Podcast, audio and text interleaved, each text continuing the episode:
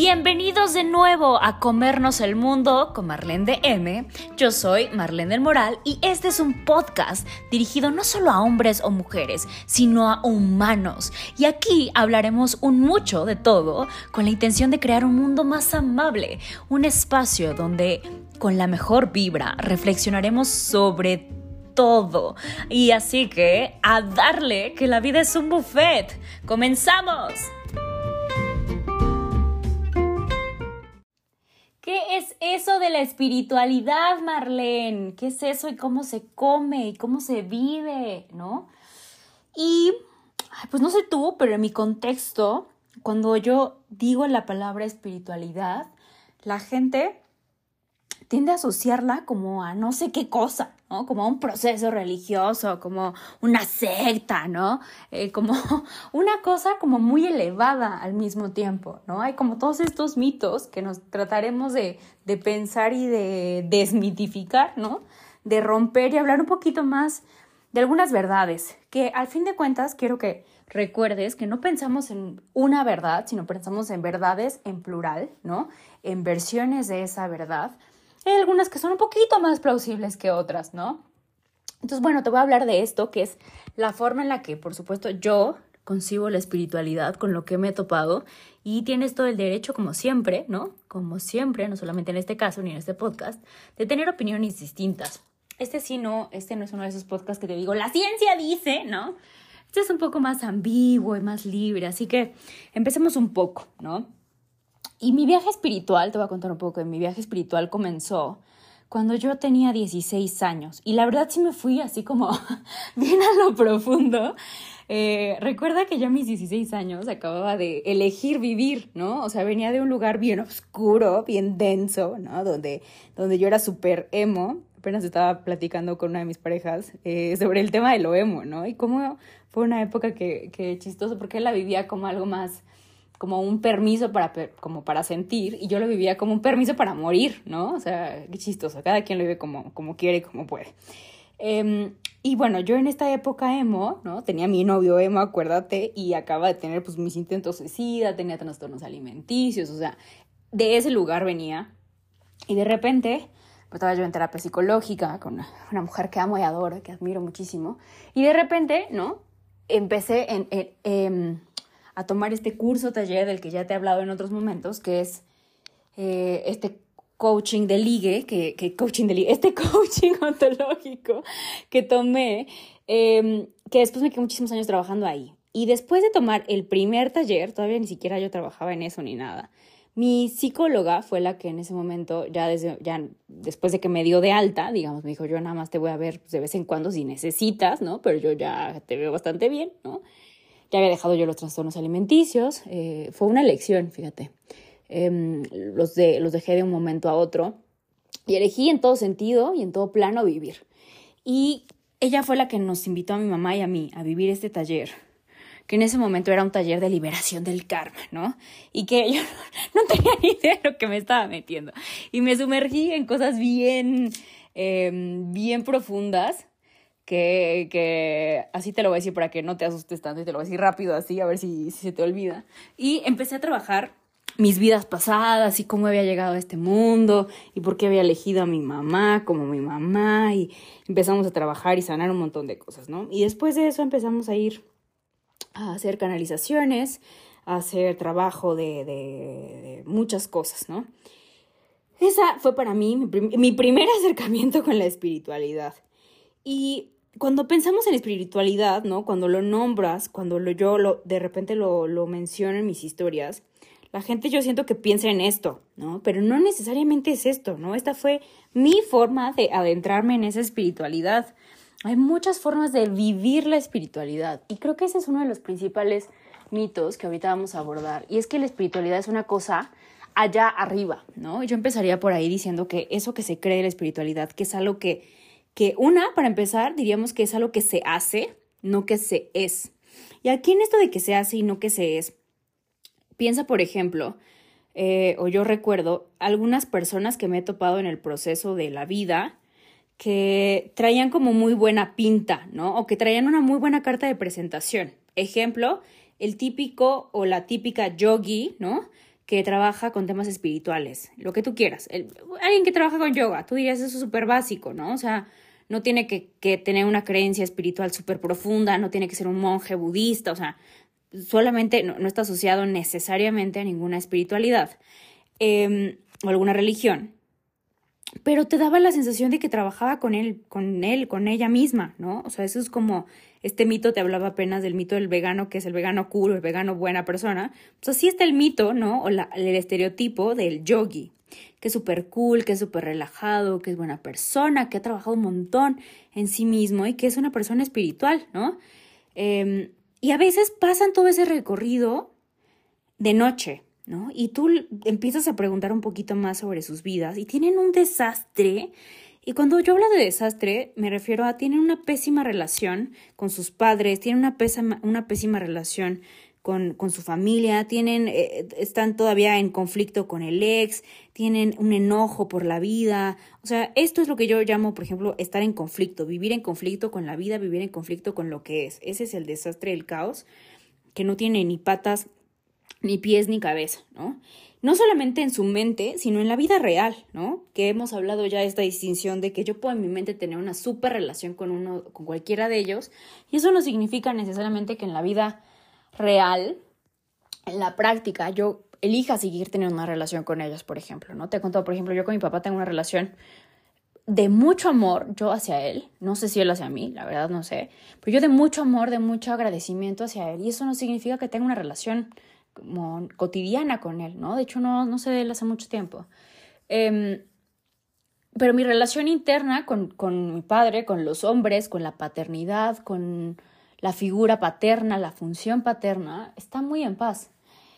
No tengo ningún enojo, ninguna creencia, pero bueno, suficiente de mí. Pero el punto es que estas personas que yo me he topado en el proceso, tanto hombres como mujeres, de repente dices, híjole, no, mejor regrésate todavía a, hacer palitos y bolitas, porque en, en términos de la práctica, sigues teniendo los mismos conflictos que tenías hace 10 años, ¿no? ¿Dónde está el progreso? ¿Dónde está esa, esa forma de habitar esa espiritualidad, ¿no? Es decir, no son, hacen cosas espirituales, pero no son personas espirituales, ¿no? Y esto que, hemos visto en otros podcasts, que es esta distinción entre el yo tengo cosas, hago cosas, ¿no? Pero no las habito. Por ejemplo, hace poco me acordaba de, un paciente me dijo que, que hacía ejercicio, que hacía todo esto que, que hace como comúnmente en el día, pero que, que, las hacían meramente como por una cuestión de productividad, ¿no? No las habitaba como con la intención de, ah, estar conmigo, estar con mi cuerpo, meditarme, amarme a través del ejercicio, amarme a través de la alimentación, ¿no? O sea, yo puedo hacer muchas cosas mecánicas, pero puedo estar haciéndolas desde el enojo, desde el odio, desde la ira, desde el, el cansancio, ¿no? De no habitar esa actividad como tal. Y así pasa con muchas personas que, que dicen ser espirituales, ¿no? Y no solamente, pongo el ejemplo del yogi, pero puede ser alguien que Puede ser el psicólogo, por ejemplo, ¿no? Puede ser, el, el, el, por ejemplo, el mismo caso sería el del nutriólogo, que, que, sabe mucho de nutrición, pero no la aplica para su propia vida, ¿no? Eh, entonces, eso no es habitar tu vida, no es habitar tu espiritualidad, ¿no? Y, y el espíritu es el aliento de la vida, ¿no? Una persona espiritual está cargada... Ahí vamos por allá, espérame. es que soy súper difusa, quiero terminar este punto. Eh, una persona espiritual no es alguien que trabaja con el espíritu, sino que es espíritu, que realmente trabaja con su propio espíritu en sus actos. Entonces puede ser también la persona que hace sanaciones, la persona que hace reiki, la persona que hace, este, no sé, no sé, no sé, no conozco, te digo, desconozco desde, completamente desde mi ignorancia, no tengo idea de otras formas de, de de espiritualidad hoy en día, pero esas creo que son las más como comunes o las más genéricas, por decirlo de alguna forma. Puede ser desde el, te digo, desde el psicólogo, el yogi, la maestra de tantra, ¿no? El, quien tú quieras. Hace, por ejemplo, una, una de mis pacientes eh, trabaja con temas bien locachones espirituales, ¿no? Que si yo te digo, sí, te asustas. Y ella viene conmigo porque sabe que yo no me asusto, porque sé que, sabe que yo he pasado por esas cosas también, ¿no? Eh, habla en lenguas y cosas así bien marcianas, em, con todo el respeto a la palabra marciano. y, y, tiene un desastre en esta vida humana, ¿no? Y estamos trabajando, por ejemplo, en eso, en que ella habite su humanidad, en que se reconcilie con su humanidad, porque está trabajando tanto en el plano de lo celestial que no, no está conectada con el espíritu en su cuerpo, ¿no? Em, y esto lo veíamos hace poquito en el reto de la, no, no hace poquito, hace un rato, en el reto de la respiración, ¿no? La respiración es regresar al espíritu, ¿no? Regresar a tu cuerpo, porque el, el espiritualidad, y ahí va el segundo punto, no es algo que se habite solamente allá arriba, ¿no? En, en lo celestial, si tú quieres, en lo divino, sino que está anclado con el hacer, pero también está anclado con la esencia de la vitalidad, ¿no? Y yo no tengo ninguna religión, no estoy en contra tampoco particularmente de ninguna, ¿no? Como te he hablado en otros, en otros episodios, en otros podcasts, para mí la religión no es buena ni mala, ¿no? Sino cómo la interpreta cada persona y cómo la vive y la aplica cada persona, eso es el tema, ¿no? Eh, que se hacen sectas, por ejemplo. Ya hemos hablado de las sectas, de hasta la secta del cycling, por ejemplo, ¿no? Cuando hablamos del espíritu y, por ejemplo, el, budismo, me, gusta mucho cómo habla de la palabra espíritu y el significado como tal de la palabra espíritu es volver. Eh, la respiración es volver, volver al espíritu. Y a través de la respiración es el proceso de volver a la vida, de volver a estar en contacto con tu cuerpo.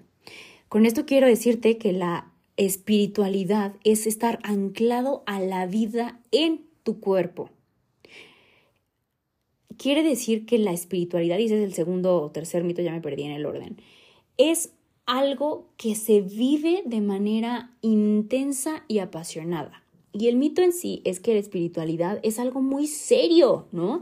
Cuando tú piensas en el monje budista, tú piensas en su momento de contemplación, ¿no? O sea, cuando tú ves la cara de un monje budista en tu cabeza, ¿no? Te invito a que tengas esa imagen mental. Y es el típico monje con un rostro neutro, y esta, esta neutralidad no es que sea buena o mala o cierta o falsa, ¿no? o, más verdadera o más fingida, sino que es solo uno de los muchos estados. En ese estado de, de mm, contemplación, de no tener un, una intención o una afición por un estado emocional particular. También es un estado de contemplación de la vida, del estar en la vida, desde una manera muy neutra. Pero también, por ejemplo, una de las personas más felices era uno de estos monjes budistas. Tú te fijas en la persona, eh, lo puedes buscar así en internet, ¿no? Como el, la persona más feliz del mundo, cuál es el registro y te explican por qué es la persona más feliz. Y te habla, por ejemplo, uno de los Dalai Lama, te hablaba de cuál es, cuál es su, cómo le hace para ser tan feliz, ¿no? Y él te habla de su espiritualidad, por ejemplo, ¿no? Entonces, esta idea de que tenemos de que la espiritualidad es algo serio, es algo súper, ah, ¿no? De estar acá en los cánticos casi casi gregorianos o en los cantos tibetanos, si tú quieres. Pues eso es una fachada que a lo mejor nos aleja de pensar que la espiritualidad es algo, para mí lo pienso cuando, cuando asumo o asocio la palabra espiritualidad, para mí es alguien que vive en paz consigo mismo, y ahorita vamos a, los siguientes mitos porque ahí empieza a asomarse el siguiente mito, pero que al mismo tiempo, como tiene tanta paz, ilumina los espacios. ¿no? Es alguien que es una persona muy luminosa y la luminosidad viene de la vida, del estar conectado con la vida. Entonces, otra palabra que yo asocio a la espiritualidad es la, a mí me gusta aparte mucho, es muy divertida esta palabra, es, es una persona muy chisporroteante, ¿no? O sea, que tú la ves y saca chispas. Y no chispas como de solamente una cuestión como sensual, ¿no? Sino chispas como de luz, ¿no? O sea, chispas de energía, chispas de, de vitalidad. Ese sería para mí cuando, por ejemplo, te hablo y te, te, te, cuento sobre la espiritualidad habitada. Una persona espiritual es una persona viva, una persona alegre, una persona conectada con el placer de estar vivo, habitando su cuerpo, porque desde ningún otro lugar se puede habitar la vida, ¿no? Si tú no estás en contacto, en comunión, esa palabra es hermosa, común, unión con tu cuerpo, entonces tampoco vas a poder habitar esa vida, tampoco vas a poder habitar esa espiritualidad, ¿no? Otro de los mitos que se empieza a sumar acá es que te, que te decía que la espiritualidad siempre es algo como muy, em, te mencionaba la palabra paz, ¿no? Y cuando escuchamos la palabra paz, asociamos que la paz es algo como muy lento, ¿no? O sea, que una persona que está en paz no es una persona que no se mueve, como una cosa como muy inanimada, ¿no? Y fíjate cómo hasta desde la palabra no inanimada no tiene ánimo, ¿no? No tiene movimiento. Es una palabra, o sea, es un, es, tiene todo lo, lo, contrario a lo que estamos hablando de la espiritualidad y de la paz, ¿no? O sea, como la paz, la paz no es un, es un verbo activo la paz es un lugar mental, un estado mental desde el cual se habita. Ya te he hablado sobre qué son los estados mentales, ¿no? Son lugares desde donde se habita, desde donde se vive, desde donde se piensa, desde donde se actúa, desde donde se emana. La paz se emana, se comparte, también se cultiva, por supuesto. Esto, de esto lo hemos hablado en el reto de, de cultivar la paz, el trabajo hacia la paz y todo lo que estamos haciendo para generar esa paz en el mundo. Em, pero esta paz es una paz que puede ser rápida, ¿no? O sea, no tiene que ver con la velocidad del acto, sino con el lugar desde donde se actúa, ¿no? Entonces, para que vayas viendo cómo, cómo, qué piensas tú de la espiritualidad, cómo la ves, cómo la vives, ¿no? Y cuando piensas, repito, en alguien espiritual, es como, es alguien así como con mucha calma y mucha serenidad. Y la serenidad es solo un punto desde donde está la mente en ese estado de tranquilidad, ¿no? Pero la paz también puede ser una, una paz rápida, ¿no? Es decir, yo voy por la vida con rapidez, pero habito en calma. A mí, por ejemplo, me dicen siempre, es que yo te veo siempre súper activa, ¿no? Has de tener como mucha prisa, ¿no? Como yo, no, no, no, o sea, estás, estás muy ocupada, siempre me dicen y yo, o sea, sí estoy haciendo cosas, pero yo no me siento ni presionada, ni me siento estresada, ni voy con prisa a ningún lado, o sea, yo lleno, lleno mi vida, habito mi vida, porque es una vida plena, ¿no? O sea, plena como, como llenita, como habitada. Pero no pasa nada si yo, si, si, si todas las cosas las puedo mover, ¿no? O sea, yo, ese es el lugar donde, te he dicho, como hago reglas para poder romperlas.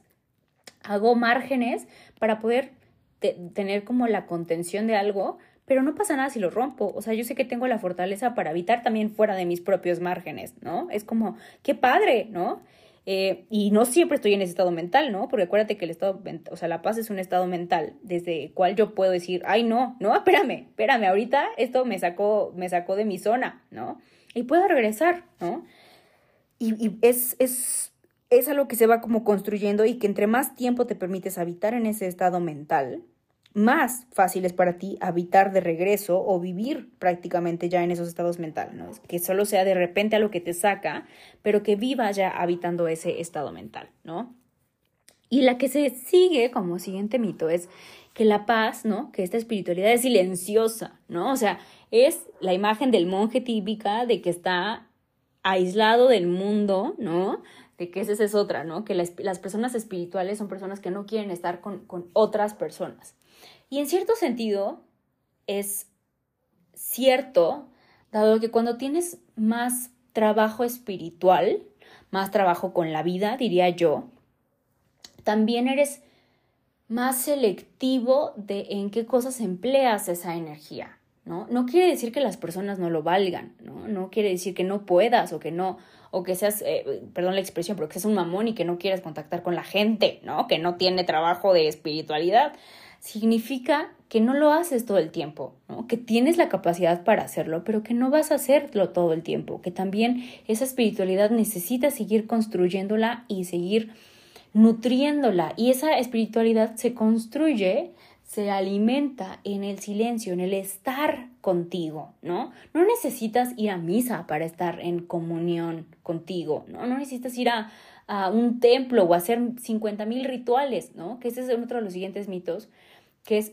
que la espiritualidad es costosa, ¿no? Y que siempre tiene que ser en actividades así como em, comunitarias, ¿no? No sé, por ejemplo, en mi caso la espiritualidad más cercana, por ejemplo, sería ir, no sé, a un retiro, ¿no? Así como de esos de música, donde tengas música y danza, eh, ay, se me fue el nombre, para que veas que tiene un montón que no pero hay un tipo de, de danza que es como muy corporal y que solo es así, uh, se me fue el nombre, X, talleres como de música y de conciertos hinduistas, no sé, y todo eso que, que tiene que ser costoso, ¿no? O sea, que hay todo este, este, es cierto que hoy en día en la sociedad del espectáculo, diría el buen filósofo, eh, búscalo porque no me acuerdo sus nombres, es pésima para los nombres, y aparte es como, como todo chino, japonés, asiático, para que quede pronto porque no tengo idea de dónde sea el hombre Em, habla esto de la sociedad del espectáculo y cómo todo se ha visto como algo consumo, ¿no? Algo, algo que necesita ser consumido y hasta la espiritualidad, ¿no? Hoy es como, ven al retiro de la no sé qué, ¿no? Entonces tienes que gastar un montón de dinero para trabajar en esa espiritualidad.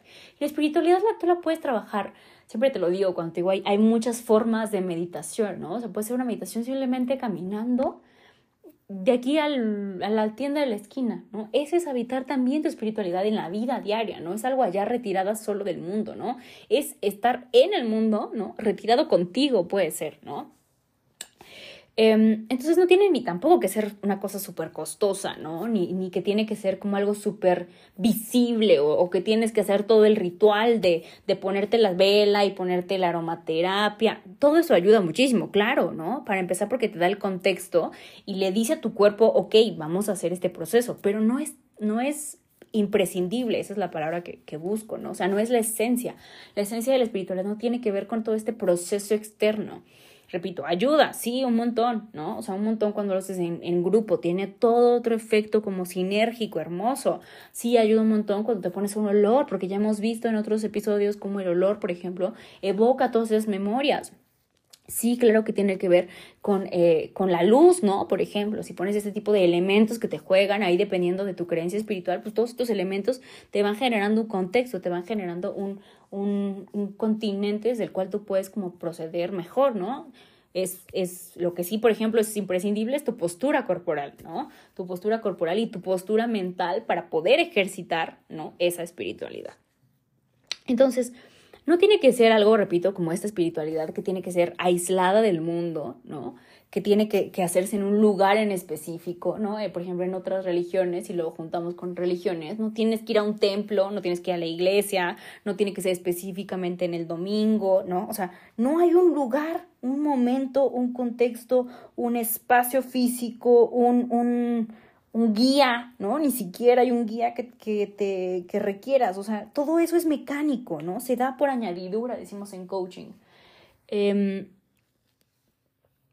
y por lo tanto, pues tampoco tiene que ser silenciosa, ¿no? Yo puedo hacer silencio, ¿no? Pero no tengo que ser, la, la persona espiritual no necesariamente es silenciosa, ¿no? El silencio es ese espacio donde todo lo demás, toda la música de alrededor cobra sentido. Piénsalo en términos musicales como de una sinfonía. Y si no hubiera ese espacio del silencio, solamente la música sería ruido. No podría haber música.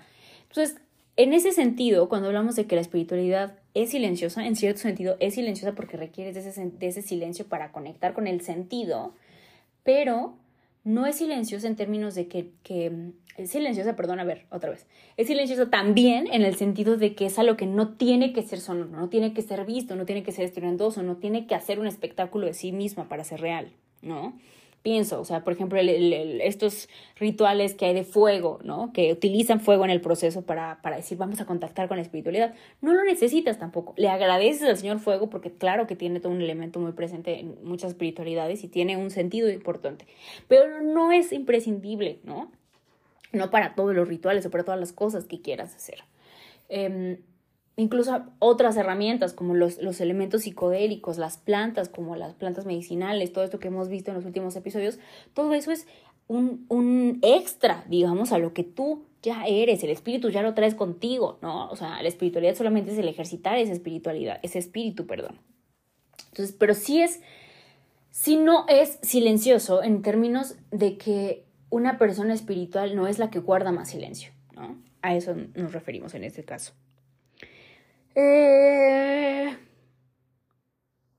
Y no sé, creo que esas son como las principales mitos con los que yo me he estopado, ¿no? Como con esta idea que te digo de que, de que es costosa, ¿no? De que tiene que ver con la ciudad del consumo, con la idea de que es silenciosa, con la idea de que es algo que se hace, ¿no?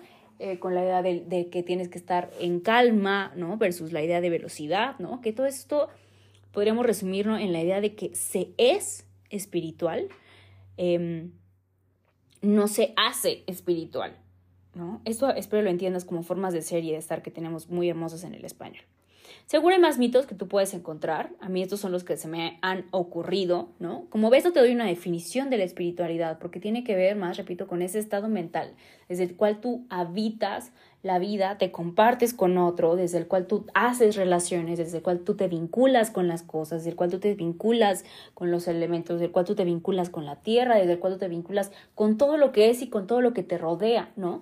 Viene desde tu propia cosmovisión, ¿no? De, yo, por ejemplo, uno de mis tatuajes que siempre me preguntan, los de las costillas, dice conciencia planetaria, ¿no? Somos el universo. Para mí esa es mi espiritualidad. Para mí la espiritualidad es la biología, la ciencia, eh, la astronomía. Eso es para mí la espiritualidad, traducida en un lenguaje que pueda ser entendido por muchas personas. Pero para mí eso, si yo pudiera estudiar otra cosa además de psicología, hubiera estudiado biología, ¿no? Alguna cosa así como súper, súper cientificona. Yo quería estudiar física cuántica, ya te he contado. Eh, para mí esa es la espiritualidad. No, eso no quiere decir que toda mi espiritualidad sea racional, ¿eh? O sea, muchas cosas, como te cuento que de las vidas pasadas, eh, que en realidad no son vidas pasadas, sino son eh, otras alternativas o universos paralelos. Em, esto que te he platicado de cómo eliges a tu, pareja, a tu pareja, cómo eliges a tu familia, cómo eliges con las personas con las que vas a venir, ¿no? todo eso es mi espiritualidad y eso yo sé que no tiene una correlación científica actual como tal escrita, ¿no? O sea, hay muchas bases que podemos hablar desde la física cuántica, podemos hablar de la teoría de las cuerdas, podemos hablar de muchos procesos muy parecidos, ¿no? Eh, pero no hay algo específico. Y para mí está bien, ¿no? Como te decía en otro de los podcasts de, del otro, de los otros episodios, del otro contenido del con peras y manzanas, te decía hay este concepto hermoso que es la belleza, que no todo tiene que ser entendido. Y lo asumes y lo aceptas, ¿no? Y es tu, tu, tu insignificancia y tu imposibilidad y tu... Mm, este golpe al ego que te puede dar la sensación de no saber. Y lo asumes y lo vives y listo, ¿no? Eso es espiritualidad para mí. Para ti, ¿qué es la espiritualidad? ¿Cómo la vives? ¿Cómo habitas esa espiritualidad en, en tu día a día?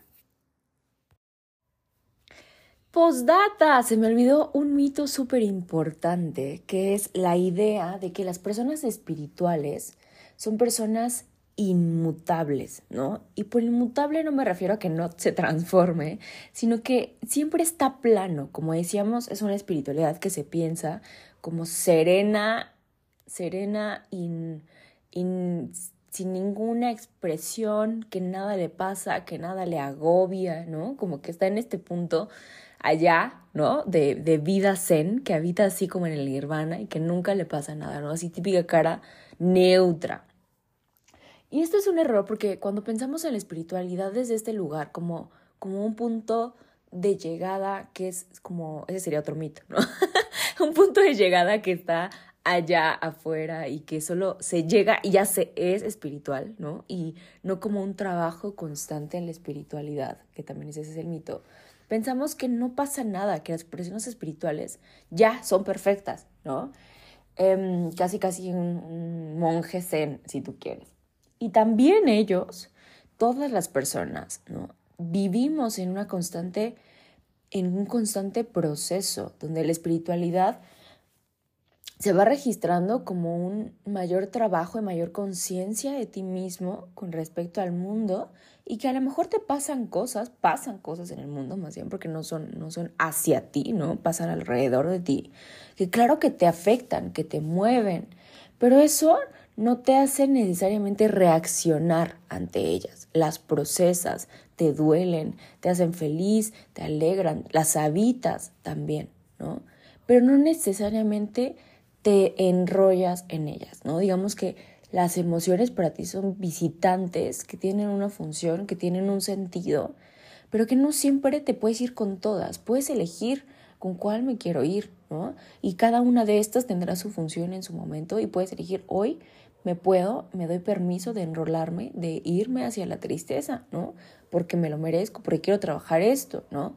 Pero yo lo estoy eligiendo, es un proceso consciente, ¿no? Entonces, más que una, una cosa de la espiritualidad como algo inmutable, como algo sereno, como algo completamente ecuánime, ¿no? Todo el tiempo, más bien es con una mayor capacidad de conciencia para ver qué cosas sí quieres que te muevan, ¿no?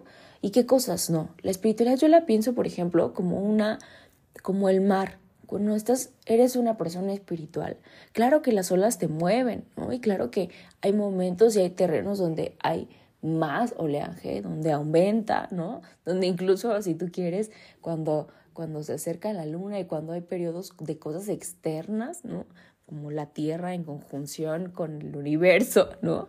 Eh, pues te van a mover también, ¿no? Algunas veces más rápido y algunas veces más intenso. Pero tu punto de partida, ¿no? Es cierto ritmo, cierto vaivén, cierto movimiento equilibrado, cierto movimiento y me estoy, la verdad es que me estoy, me estoy arrollando ya a mí misma mientras estoy haciendo esto, pero para mí eso sería una definición, ¿no? De que ese mar sería tu, tu mente, ¿no? Que ya hemos visto que tu mente es mucho más que solo tus pensamientos, es mucho más que solo tu cuerpo, es mucho más que solo tus emociones. Entonces, esa sería, por ejemplo, otra que no me gustaría que, que, te la perdieras. Y como ya escuchaste, la otra es que la, la espiritualidad es un punto de partida, ¿no? Un punto de partida, un punto de llegada allá, ¿no? En el proceso, cuando la espiritualidad es un punto constante que se puede evitar, ¿no? Es, la espiritualidad también yo diría que es un estado mental desde, el cual puedes vivir, ¿no? Eh, constantemente y cada vez fortaleciendo más. Y como siempre te he dicho, estos estados mentales, entre más tiempo habitas en ellos, más fácil brincas a ellos con mayor constancia. Seguimos pensando esto, esto es solamente la posata y nos vemos en el siguiente episodio.